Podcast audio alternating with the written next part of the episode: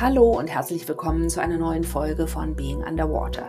Ich bin Johanna Breidenbach und in meinem Podcast beschäftige ich mich mit Inner Work im digitalen Zeitalter.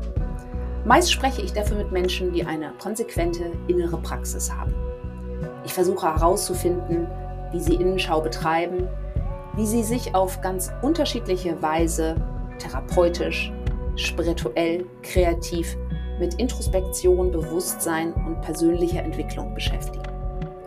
In letzter Zeit merke ich, dass ich Lust habe, dieses Format, welches ich jetzt seit über drei Jahren verfolge, etwas zu variieren. In der letzten Episode habe ich eine Reflexion über einen Retreat geteilt, in dem wir uns den Dynamiken gesellschaftlicher Polarisierung am Beispiel von Corona widmeten. In dieser Episode möchte ich euch nun eine konkrete Inner Work Praxis vorstellen, welche mich seit vielen Jahren begleitet. Und zwar handelt es sich um Gesprächstriaden. Nun sind Triaden, also Dreiergruppen, erstmal nichts Besonderes. Die Triaden, über die ich berichten möchte und zu denen ich euch auch sehr konkrete Beispiele aus meiner eigenen Praxis zusammengestellt habe, diese Triaden folgen aber einem speziellen Muster. Wir kommen darin zusammen, um anders zu sprechen und anders zuzuhören, als wir es im Alltag gewohnt sind.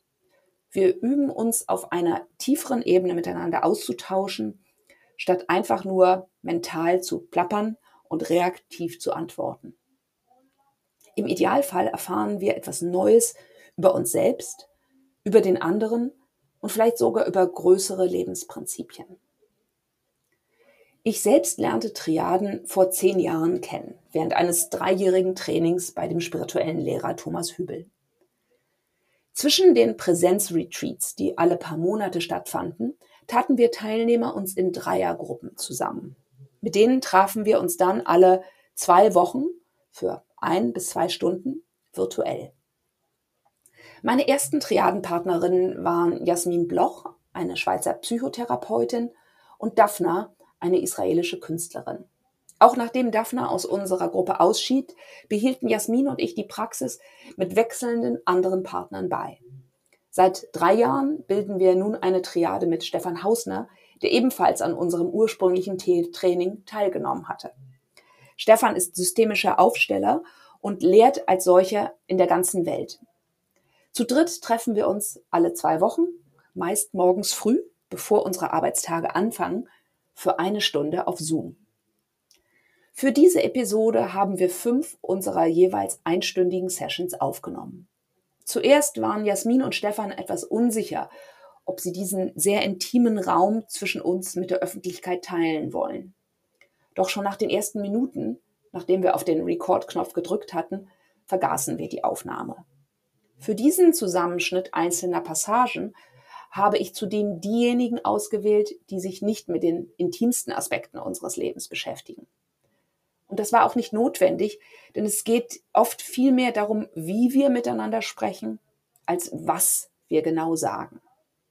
Was folgt, ist also eine Zusammenstellung bestimmter Kommunikationsprinzipien, veranschaulicht durch unsere reale Triadenpraxis.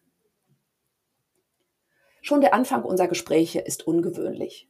Wir sprechen nämlich nicht gleich drauf los, sondern begegnen uns meist in Stille. Wir warten auf einen Impuls, darauf, was an diesem Tag, genau in diesem Augenblick unserer Zusammenkunft gesagt werden will. Deshalb ist es meistens für ein paar Minuten still.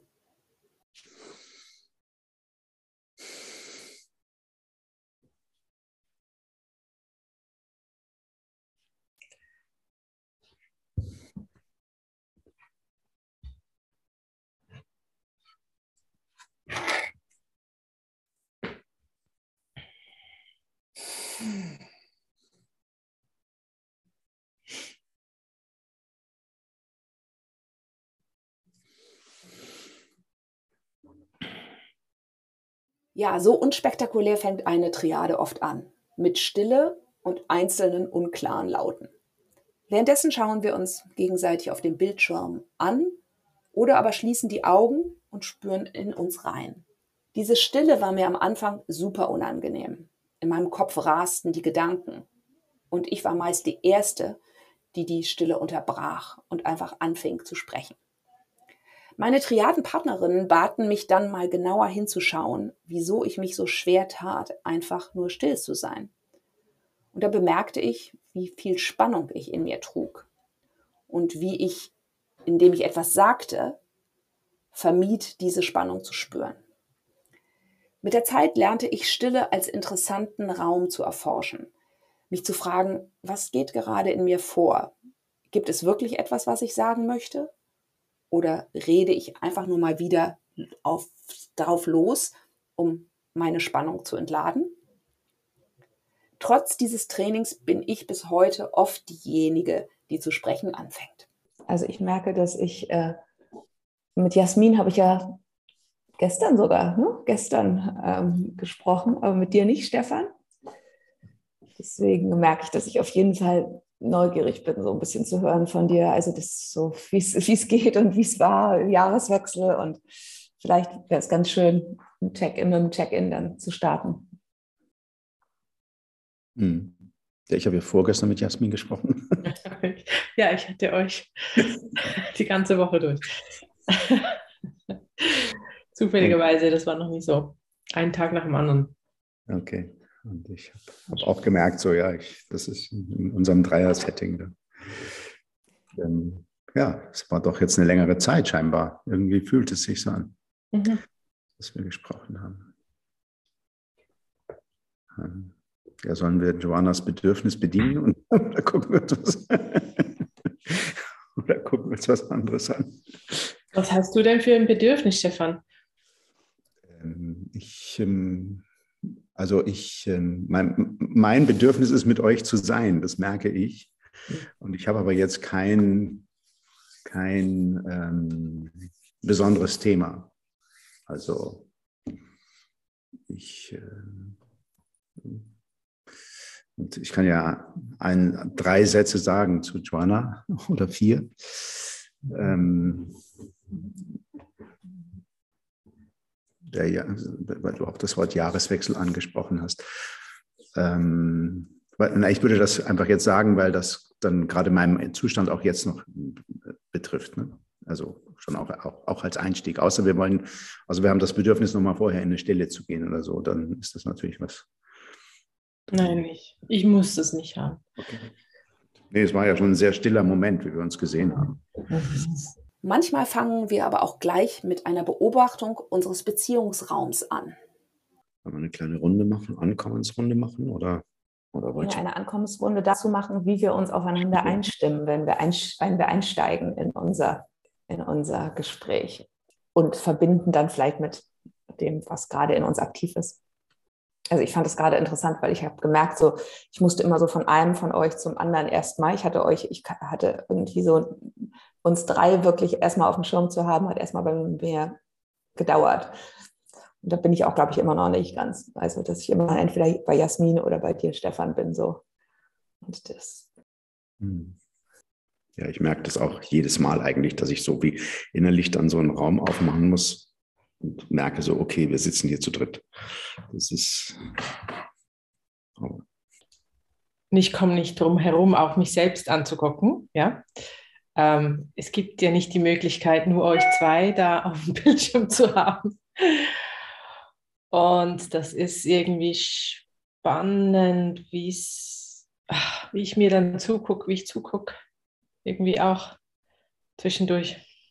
Oft verweilen wir ein bisschen bei bestimmten Mustern und Dynamiken, die wir in unserer Gruppe sehen. Oder wir diskutieren universelle Phänomene, wie in diesem Beispiel Augenkontakt. Das ist eigentlich ganz schön, so dem ein bisschen Raum zu lassen, so zu, mal dahin zu gucken, wie wir anfangen oder wie wir in die Begegnung einsteigen.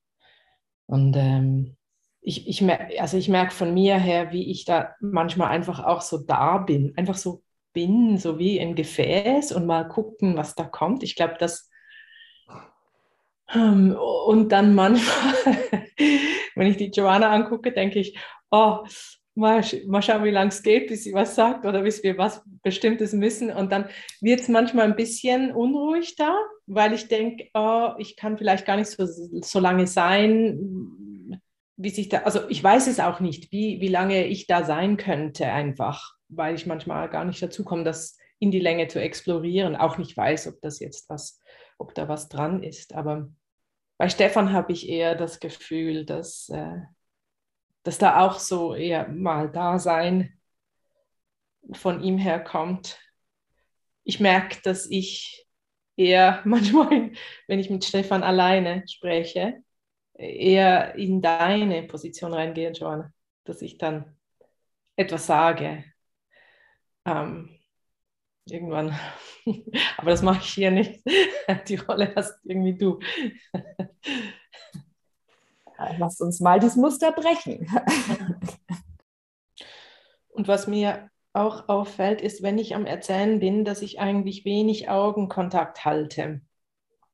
Dass ich äh, irgendwie ja, die Worte anders hole oder ich auch weggehen muss von euch. Also das weiß ich nicht, aber das oder passiert das einfach automatisch, weil ich mir das gewohnt bin. Ähm, aber es ist mir einfach aufgefallen. Weil du es gewohnt bist mit deinen Patienten, äh, mit deinen Klienten oder ja, insgesamt? insgesamt? Nee, ich glaube, dort kann ich das relativ gut, weil ich mich sehr sicher fühle in meiner Rolle. Da kann ich gut Augenkontakt halten. Es kann schon auch mal sein, dass ich was holen muss, wenn ich über was nachdenke, aber das ist okay. Mir fällt es mehr auf bei, bei Menschen, von denen ich das Gefühl habe, ähm, die sind mir also so ebenbürtig oder, oder ich habe großen Respekt vor ihnen ich vermute mal, dass da ein Gefühl da ist, wenn ich euch angucke, könnte es sein, dass ich den Faden verliere. Aber ich bin mir nicht sicher. Oder dann gucke ich zu sehr, wie es aufgenommen wird. Und dann kann es sein, dass da etwas in mir schon anfängt zu gucken, kann es landen, kann es nicht, sind sie erfreut ab dem und dann bremse ich mich aus. Weil da gibt es eine Sensibilität in mir bezüglich dem, was ich sehe in der Mimik vom Zuhörer. Und das kann ganz schnell was bewirken in mir und dann fange ich an, anders zu erzählen, weniger zu erzählen, Dinge auszulassen. Das ist interessant. Ich habe da neulich auch drüber nachgedacht, weil nämlich äh, ich hatte ja dieses Ayahuasca-Retreat und dann äh, hat der Mensch, der das geleitet hat, äh, irgendwann gefragt, äh, ja, hat irgendjemand von euch ein Geburtstrauma? Äh, und äh, dazu zählen auch postnatale Depressionen der Mütter. Und dann habe ich mich gemeldet, dann habe ich das schon gesagt, ah ja, das war mir klar. ja? Und dann habe ich gesagt, wieso war dir das klar? Ja, was, wieso sehe ich so traumatisiert aus? Ja? Und dann hat er dazu erstmal nichts gesagt. Und dann habe ich aber im Nachhinein, habe ich mir überlegt, okay, was unterscheidet meine jetzt auch vielleicht zu offensichtliche Präsenz, wie was mache ich anders als die anderen Leute in dieser Gruppe. Ja? Und dann habe ich schon gemerkt, glaube ich, was ich mache, und das war jetzt mein Konstrukt im Nachhinein, müsste ich mal mit ihm verifizieren, ähm, war, dass ich sehr stark Augenkontakt halte immer mit äh, Menschen, also auf jeden Fall auch so mit Thomas oder ich bin immer so total fokussiert auf denjenigen, der da mir gegenüber ist. Ähm, und dass das ein Kontrollmechanismus ist. Ja, das ist das, dass das meine Art und Weise ist, quasi den anderen sicher zu halten, dass ich und dass ich mich auch immer zeige, ey, hallo hier, vergiss mich nicht, ich bin hier. Ja, so ich bin da.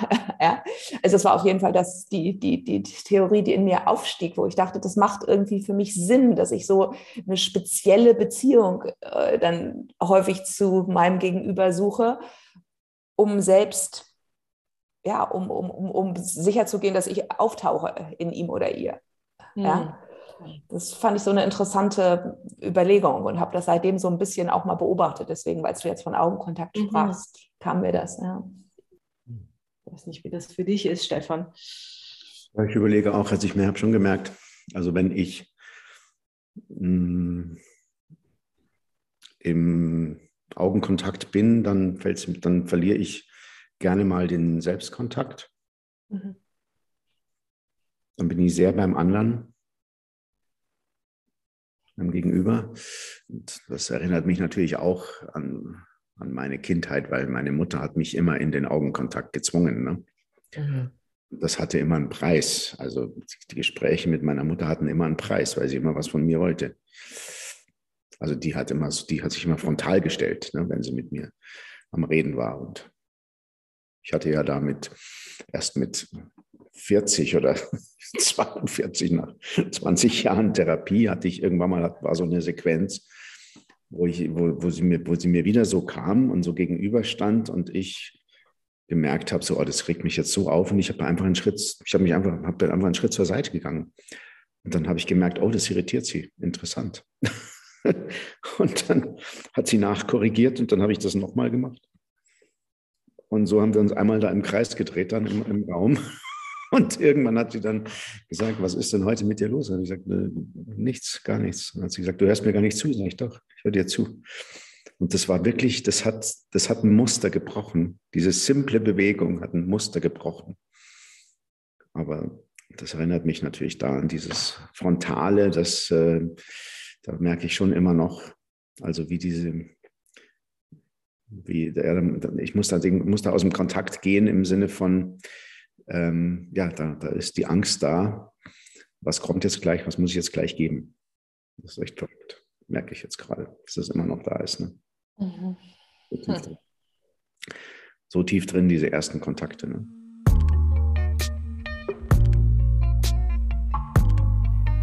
In diesem Fall hat sich ein Thema, nämlich die Frage nach unserem Bezug zum Augenkontakt, gleich zu Beginn der Triade aus der Beobachtung unseres Gruppenprozesses ergeben.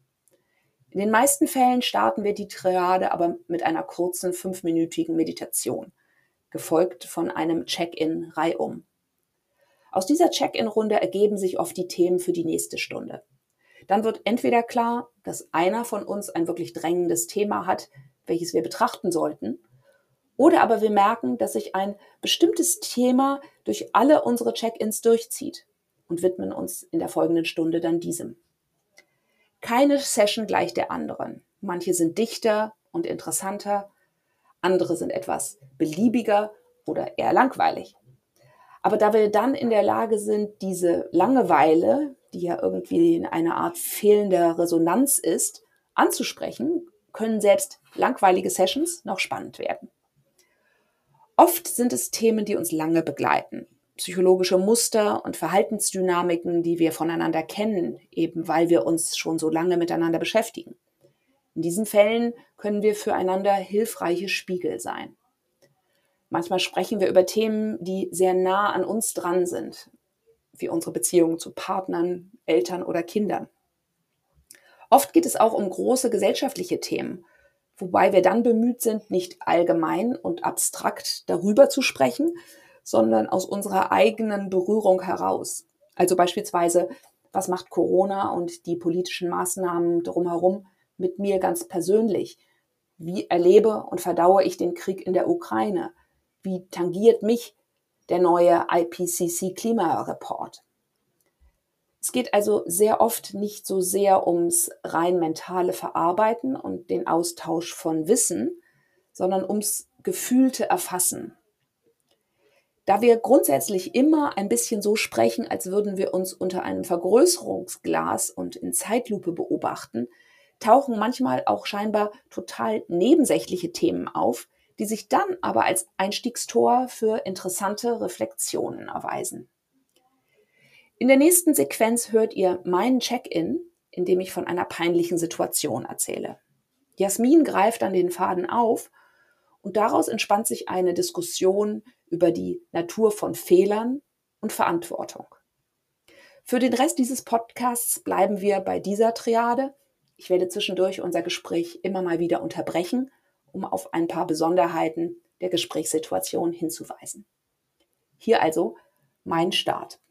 Ich kann vielleicht nur zwei Sachen sagen, die heute Morgen irgendwie mit mir noch sind. Äh, das eine ist, dass ich mich gerade also ich hatte gestern Abend zwei verschiedene Sachen. Einmal einen Workshop, für den ich mitverantwortlich war und wo ein paar Sachen, eigentlich kleinere Sachen, aber nicht so gelaufen sind, wie ich es mir vorgestellt habe.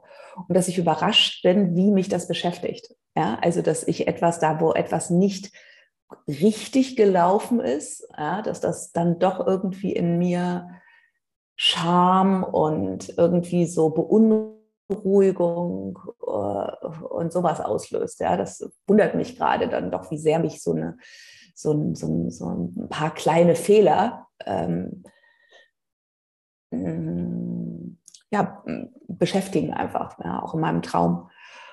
Und das andere ist, dass ich ähm,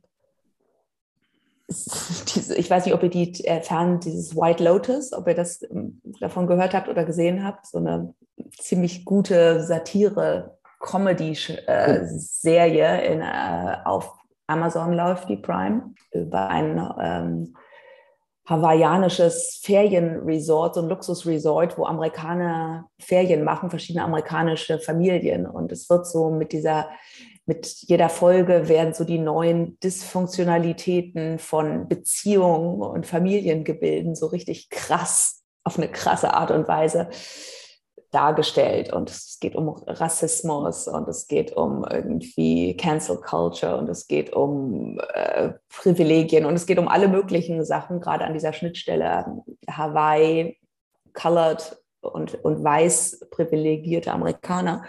Und das Ganze ist super, super böse. Also so böse, dass ich manchmal einfach das Gefühl hatte, oh Gott, ich kann jetzt nicht weiterschauen, ich muss das vorspulen, ja, weil das ist einfach, die nächste Szene ist für mich zu hart. Und das finde ich auch interessant, wie schwer es mir fällt, mit solcher Art von Spannung umzugehen, ja, obwohl die definitiv nichts in dem Maße ist, wie ich es von mir kenne, aber offensichtlich ja doch einfach bestimmte Sachen in mir triggert. Von so so, so Konstellationen, die so total stuck sind und äh, wo bestimmte Verhältnisse, also so die, es gibt so zwei Übermütter in dieser Serie auch, aber diese Übermütter, oh, da habe ich mich doch in manchen Sachen, habe ich mich da doch wieder drin gesehen. Und das war schrecklich. ja. Ähm, also und beides, glaube ich, dieser Cocktail von äh, dem einen Workshop, für den ich mich so verantwortlich fühlte, und dann nochmal die letzte Folge der Serie gestern äh, wo vieles nochmal so auf den Punkt kam, das hat mich wirklich mir eine Nacht beschert, die einfach ziemlich unruhig war, wo ich gemerkt habe, boah, wie es in mir einfach auch äh, rumort, auf eine Art und Weise, die mich auch überrascht hat. Ein bisschen erleichtert heute Morgen, dass es jetzt irgendwie gerade sich so diese Spannung aufgelöst hat, aber doch nachdenklich und dann damit beschäftigt, in was für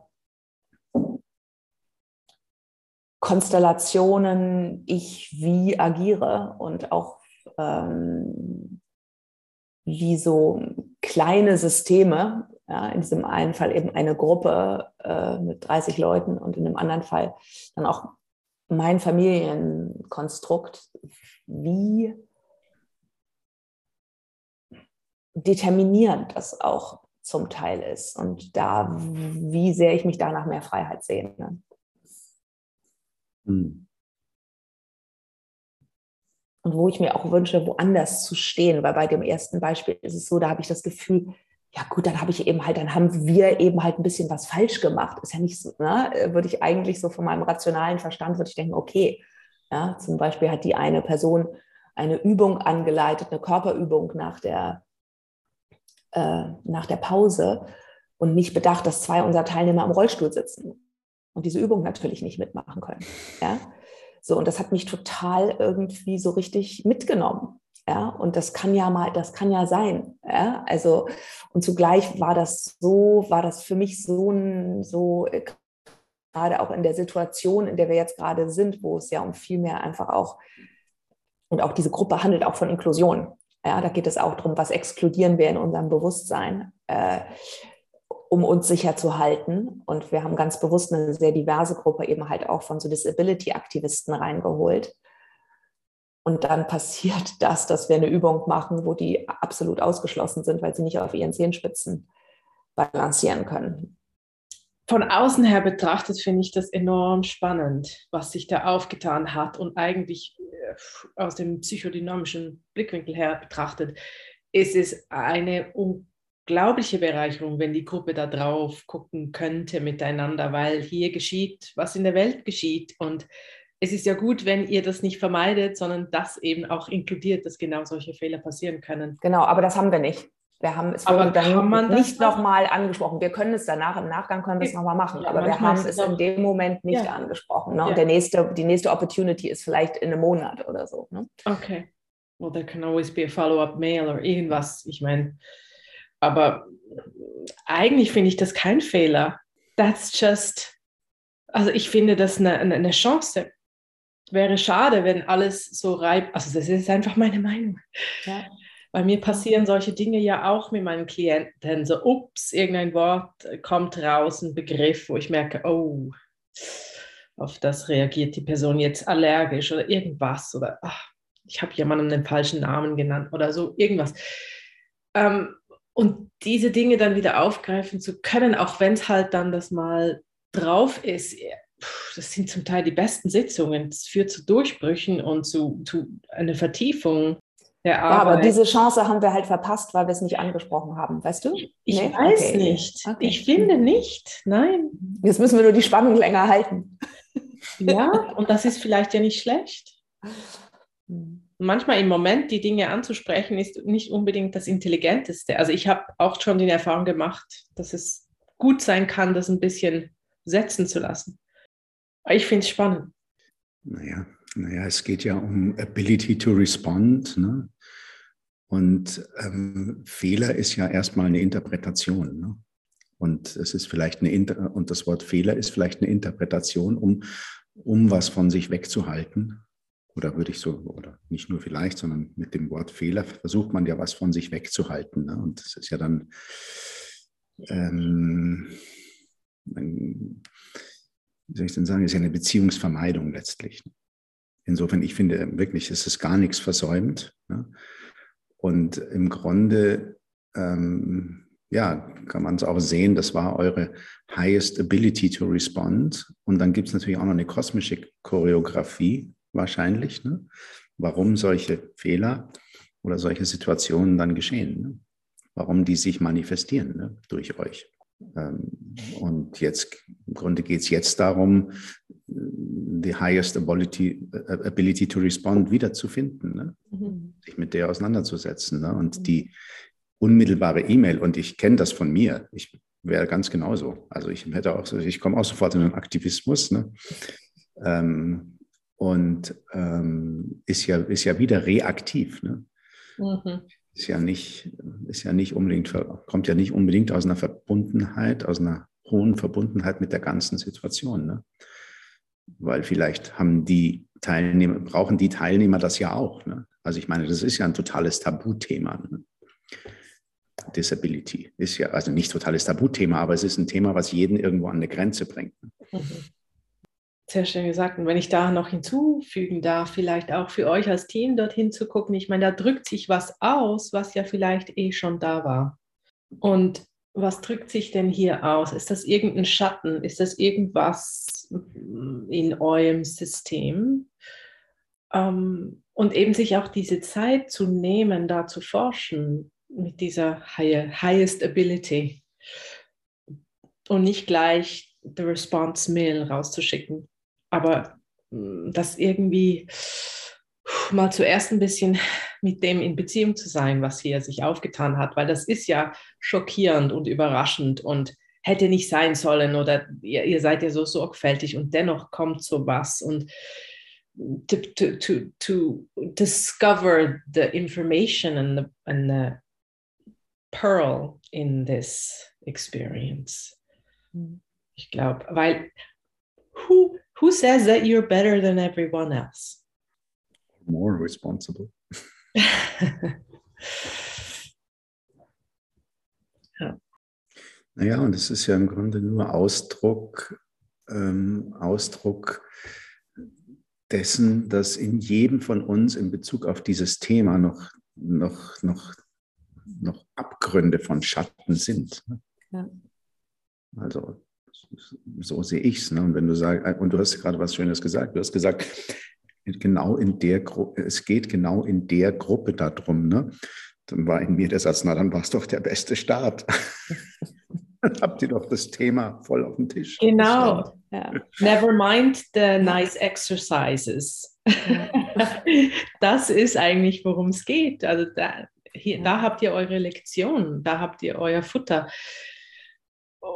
Und, und so schön, dass das diese Gruppe ist, die das dann anschauen wird. Äh, Stefan, sagst du mir noch mal was dazu mit dem, wenn du sagst, wenn in dem Moment, wo ich es als einen Fehler deklariere, ähm, dass ich es damit quasi nicht wirklich ja, voll, voll, voll nehme, sondern irgendwie von mir fernhalte. Also das ist, weil es wie so ein Glitch im System, ich tue so, als wenn es eigentlich nicht zu mir dazugehört, als wenn mhm. es eigentlich nicht Ausdruck von mir wäre, aber eigentlich ist es Ausdruck davon. Ist es das? Na, es ist, es ist ganz simpel. Fehler ist einfach ein Label. Und damit hast du es im Label, damit hast du es in der Box ne? und kannst dich getrennt von der Box mhm. äh, positionieren. Mhm. Aber es ist ja genau deine Box. Also es gibt ja keine Box. Also wir sind ja alle in der großen Box. Klar. Und wie, wie würde man dann etwas bezeichnen, von dem man sagt, dass da etwas nicht gut gelaufen ist? Du kannst es, du kannst es Einladung nennen. Wobei das, ist aber ein anderer Label, oder? Ist. Das ist auch ein Label. Ja. Das ist der ESO-Label. Ja. Okay, gut. Ich, ich meine, da, da, da lehnst du, du lehnst ja diese, du willst es ja am liebsten eigentlich nicht haben, was da geschehen ist. Du wünschst dir, es wäre gar nicht erst aufgetreten. Und durch das lässt du irgendwie das Leben nicht geschehen. Also du, du willst es wie quasi abmurksen und wie Stefan gesagt hast, also quasi in eine Schublade stecken und dann versorgen, anstelle von, hey, lass uns da gucken, was hier reinkommt und was man daraus machen kann. Das wäre ja das Inclusive. Was lernen wir davon? Und, und ich glaube wirklich, diese Dinge brauchen Zeit. Ihr hättet das nicht gleich sofort angehen können. Also vielleicht ein bisschen, aber that takes longer. Oder so, oder die Zeit, die es jetzt hat, ne, ist, ist auch eine wertvolle Zeit, weil es äh, auf der einen Seite in die Tiefe sinken kann, ohne dass es gleich wieder adressiert wird. Mhm und ähm, auf der anderen und, und damit auch, man muss ja davon ausgehen, dass viele dadurch reaktiviert sind. Ne? Und äh, es braucht vielleicht auch die Zeit, dass die sich mit ihrem Aktivis Reaktivismus, mit, dem, mit ihrem Reaktiviertsein beschäftigen können, so wie du es ja jetzt auch tust, und dann zu einer anderen Antwort kommen. Ne? Mhm. Und ich meine, ich überlege mir gerade, was ihr dann als, als Team jetzt in der Zwischenzeit da noch unternehmen möchtet oder ob ihr allenfalls Kontakt aufnehmt mit diesen zwei äh, Menschen, die im Rollstuhl wart und mit ihnen individuell das noch debrieft, bevor ihr das in der Gruppe ansprecht oder ob noch ein Mail rausgeht. Ich glaube, da, ja, da vertraue ich dir ganz, dass ihr da schon herausfindet, was sich gut anfühlt, was da noch sein möchte. Ich fand diese Sichtweise auf Fehler spannend, denn in der digitalen Welt wird ja viel davon gesprochen, dass wir einen neuen Umgang mit Fehlern entwickeln müssen, um explorativer und innovativer zu sein. Statt in den vorsichtigen Mustern von, oh, ich mache alles richtig und bloß nichts falsch, gefangen zu sein, heißt es, fail fast, fail forward. Aber haben wir damit wirklich das binäre richtig-falsch-System überwunden? Oder versuchen wir einfach nur dem Falschsein ein besseres Image zu geben? In unserem Gespräch kommen wir immer wieder auf die Unterscheidung zwischen Responsibility, also Verantwortung, die wir uns alle gerne anziehen und uns dann auch für Dinge verantwortlich fühlen, für die wir es eigentlich nicht sind, und der Responsibility, also meiner jeweiligen Fähigkeit, in konkreten Situationen eine Antwort zu finden einen nächsten Schritt einzuleiten, Führung zu übernehmen? Ja, ich habe gemerkt, mich beschäftigt seit im Grunde Jahren ist es irgendwie schon, ist es eine, ist es für mich eine Reise von dieses Wort Responsibility, was mir immer so, oh, was mir wirklich, ich weiß nicht, ich glaube, das wirklich das Gefühl, ich glaube, das ist wirklich auch kulturell hier in, in Deutschland oder so, hat das nochmal eine besondere Bedeutung. Das drückt mir richtig auf den Schultern und das konsequent, also das ist eigentlich meine Praxis, wo mir das begegnet, das konsequent mich zu erinnern, dass es um die Ability to respond geht und um nichts anderes. Ne? Und ähm, gerade auch in dem, in dem Projekt äh, Viseon, ähm, wo ja hatten wir jetzt am Wochenende auch noch mal genau diesbezüglich ein, ist, ist ein unglaublicher Schritt passiert, weil der Clemens als erstes mal darauf bestand, also mich nochmal total gechallenged hat, ist das dein Projekt oder ist das Projekt größer als du. Ne? Und ich, und, und ich habe immer, immer gesagt, nein, es ist nicht mein Projekt, das ist nicht eine neue Version von Stefan Hausner, sondern ähm, ich will eigentlich einladen, dass das eine Co-Kreation wird. Ne? Und äh, wir haben dann da eine Runde dazu gemacht und dann ist rausgekommen, wie viel die anderen auf mich da projizieren und das, wie sehr mich das runterdrückt. Und ich erlebe mich in dieser Projektion, erlebe ich mich wie die Maus vor der Schlange und erlebe mich handlungsunfähig, weil es mir zu groß ist. Und, ähm, und, hab, und ich habe das auch gestern in, den, in dem Gespräch mit diesem, äh, mit diesem Architekturbüro da ähm, äh, mitlaufen lassen, habe ich auch gemerkt, wow, dadurch, dass das nochmal so genau benannt wurde, hat sich irgendwie, ist, äh, merke ich, wie Verantwortung von meinen Schultern, Schultern fällt. Und ich sage das deswegen, weil du hast dich ja auch verantwortet. Das Thema Verantwortung war ja auch nochmal für dich ein Thema in dem Ganzen. Was ist denn da jetzt meine Verantwortung? Und ich will da gleich reagieren. Ne? Und ähm, wirklich aus dieser Ability to respond zu, äh, zu agieren ne? und nicht aus einem überhöhten Verantwortungsgefühl. Ne? Ähm, also das sind alles Prozesse, die mich mhm. unglaublich beschäftigen mhm. gerade. Ne? Mhm.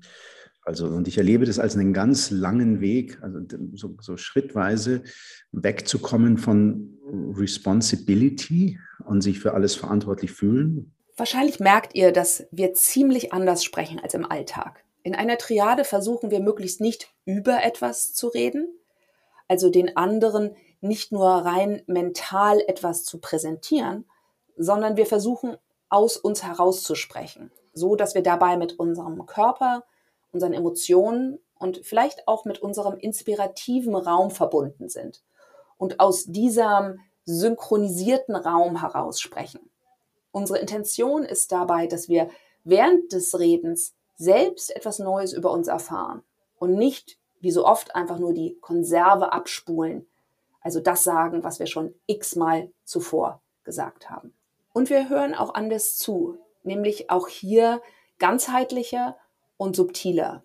Wir versuchen so aktiv wie möglich zuzuhören, uns für den Sprecher zu öffnen, ihn in uns abzubilden, als wenn wir überall am Körper Ohren und Augen hätten. Mich macht was nachdenken. Ich habe jetzt da so ein bisschen gesetzt mit, mit deiner Analogie zu Responsibility. Ability to respond. Und du sagst quasi, das ist eigentlich das, was es ist oder das Einzige, was es ist. Und ich habe dann so versucht, mich da reinzufühlen, für mich jetzt auch so in, wie, was ist denn verantwortlich, wie fühlt sich denn das an im Körper, wenn ich äh, mich verantwortlich fühle? Oder ist Verantwortung, ist es nur Ability to respond? Oder was ist Ability to respond eigentlich genau? Für mich jetzt. Und dann ist bei mir jetzt noch was anderes aufgetreten, so eine Frage, what about presence oder in dem Ganzen? What about holding in dem Ganzen? Und, und das ist jetzt so was, was ich noch einbringen möchte. Ist es nicht auch so, oder kann es nicht auch so sein, dass es beides ist, ability to respond, to interact, also Beziehung und ability to, to hold and be present with something, dass das auch in die Verantwortung reingehen könnte. Also. Das, mhm. das Sein können. Also das. Finde ich extrem spannend, mhm. Ähm, dieses, dieses Thema. Für mich ist, also Presence wäre für mich die Voraussetzung für the ability to respond. Mhm. Und das ist gar nicht groß, das ist gar nicht groß zu trennen. Und ich bin auch, ich verwende ja auch sehr viel das Wort Holding. Ich halte das. Das war im Familiensystem. Das ist aber auch jetzt wieder gekommen, so diese Spannung zu halten. Und mir geht es vor allem darum, diese Spannung, also mit, mit der Spannung sein ist ja anders als wie die Spannung halten. Also das Halten ist ja auch schon wieder eine Anstrengung in gewisser Weise, ist ja auch schon wieder ein Effort. Und ähm, die wichtigste Schnittstelle, die du angesprochen hast für mich, Jasmin, ist genau das, ne? sozusagen zu wissen, when to act, wann muss dann die Aktion stattfinden. Also wann ist es nicht mehr damit ein, ein, ein nur damit sein. Ne? Und ähm, da kommt mir jetzt, wenn wir darüber sprechen, kommt mir noch kommt mir das Zitat von Hellinger in den, in den Sinn, wo er sagt, ähm, Weisheit ist ein Metagefühl Also ein Gefühl ohne Emotion und es ist die Klarheit zu wissen, wann was funktioniert und wann nicht. Mhm. Yes. Also das ist so, mhm. ja, und das verbindet sich mit dem mhm. ähm, sozusagen zu, genau. Also, und das ist ja auch letztlich in, nichts anderes in der transparenten Kommunikation, in der Triade. Wann ist der Moment, das zu sagen? Ne? Ähm, wann, wann wird es auch gehört? Weil wenn es nicht gehört wird, brauche ich es ja eigentlich nicht sagen. Und dann zu warten, bis es gehört wird. Und also das ist ein tiefes, ist wirklich ein tiefes Prinzip. Ne? Ähm, und was mich aber wirklich auch immer wieder beschäftigt, also das ist wahrscheinlich ganz persönlich da drin, ist, ähm, wo strengt es mich an? Ne? Und, oder man, nenne nee, nee, nicht, wo strengt es mich an, weil es gibt es ja nicht, wo strenge ich mich an und mhm. warum? warum strenge ich mich an? Ne? Ähm, und weil du gefragt hast, was, was ist the ability to respond? Ne? The ability to respond ist im Grunde, und ich habe das jetzt auch noch nie so definiert, also ich denke jetzt einfach auch laut, ähm, ist im Grunde die Leichtigkeit da drin. Ne?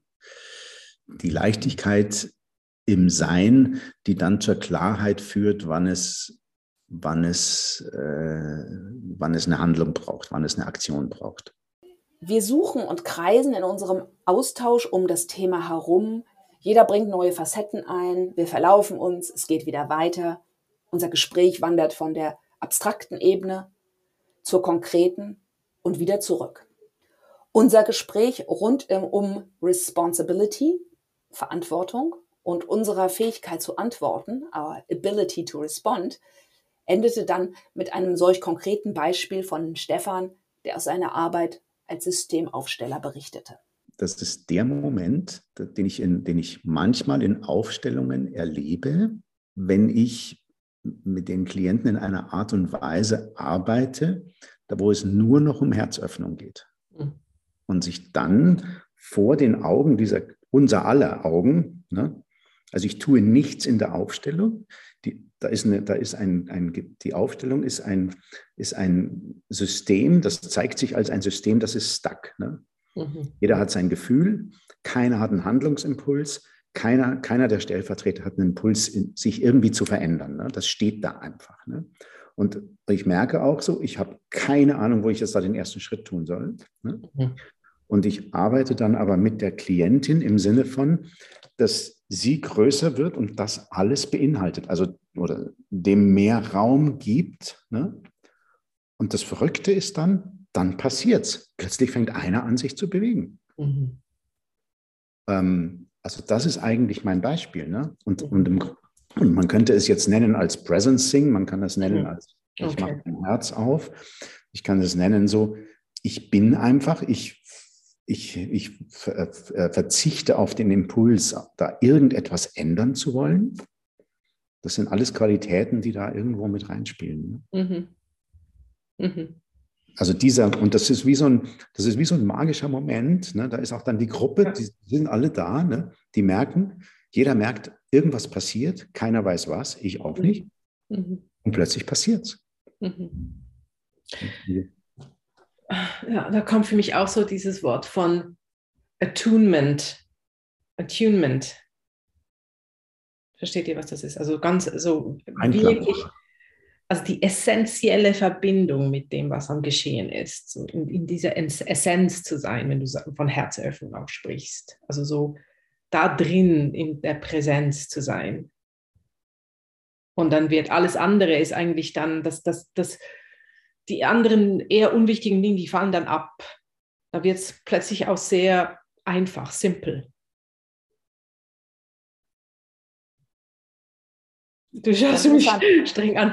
Aber es ist interessant, weil ich hatte eher das andere. Mein Modell war eher, also als ich dir zugehört habe, Stefan, und ich fand das ein schönes Beispiel, hatte ich eher das Gefühl, dass die Klientin, die du angesprochen hast, plötzlich in die Multiperspektivität geht und plötzlich das große Ganze sieht und dadurch auf einer neuen Ebene irgendwie versteht, äh, quasi zellulär oder so, versteht, was Sache ist, ja, und dann an diesem Punkt vielleicht dann diese neue Einfachheit in, entsteht, von der du, Jasmin, sprichst.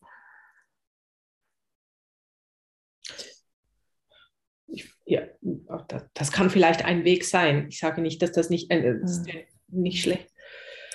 Also ich kann es in erster, ja, ja, ja Multiperspektivität. Ähm, also für mich ist es eine, für mich ist es eine Expansionsbewegung. Also man, man atmet sich wie in das hinein. Ne? Also so, man könnte auch sagen, naja gut, ich weiß es nicht, ob es Entspannung ist. Das wird dem wahrscheinlich nicht ganz gerecht. Ja, aber mehr von mehr, mehr Realität taucht auf. Ja, genau. Ne? Ja, es ist, ist, das, was bisher exkludiert werden musste, kann plötzlich präsent sein. Und vor allem wertfrei, ne? Ja, genau. Kann plötzlich einfach dastehen. Und das ist dann vielleicht auch dieses Weisheit, dieses nicht bewertende, sondern einfach nur, ah, so ist es, so eine neue Form von, ah, okay, das ist die Realität. Ah, interessant. Ja, das, also das kenne ich ja auch in bestimmten Zuständen, wo plötzlich so eine neue Form von Wahrheit einfach auftaucht, die ich gar nicht besonders, die sehr viel realer sich anfühlt als das, was ich bisher wahrgenommen habe. Und wo plötzlich irgendwie was ist. Ja? Und, und vielleicht, mhm. ich, ich glaube, das ist das, was ich meine mit diesem mit der Essenz oder mit diesem Kern, also quasi in, in dem drin zu stehen und in diesem Attunement zu sein oder Attunement zu sein mit dem und all dem, was da ist gleichzeitig. Und es ist für mich genau dieser Shift von Responsibility to Ability to Respond. Mhm. Und in der Regel haben, kommen die Klienten, Klientinnen mit dem Bedürfnis, was zu verändern. Und oft hat es was zu tun mit einer Verantwortung, die sie tragen, was aber eigentlich gar nicht ihre ist. Ne? Und dieser Moment dann anzuerkennen, ich bin hier machtlos. Manchmal hat es auch damit zu tun, ne, so, dass ich, ich kann hier gar nichts tun. Heißt ja positiv übersetzt, ich bin hier nicht verantwortlich und gleichzeitig bin ich, bin, bin ich aber gezwungen oder genötigt, eine Antwort zu finden auf das, was stattfindet. Ne? Und also für mich ist es auch genau dieser Shift von Responsibility to Ability to Respond. Genauso bewusst, wie wir in unsere Triade einsteigen, versuchen wir auch zu enden. Manchmal ergibt sich der Endpunkt wie von selbst, manchmal warten wir noch ein bisschen, ob einer von uns noch etwas zu sagen hat. Dann suchen wir uns einen neuen Termin, verabschieden uns und ein jeder startet in seinen Tag. Also du, ich muss springen. Alles gut, ja. Alles Tschüss. gut. Ciao, Stefan, alles Gute dir. Ich, muss, muss gehen, meine raus. Lieben. Genau, ich auch. Sehr schön. Jasmin, du schickst mir wieder die Files, ja? Ja, okay. Vielen Ciao. Dank euch. Ciao.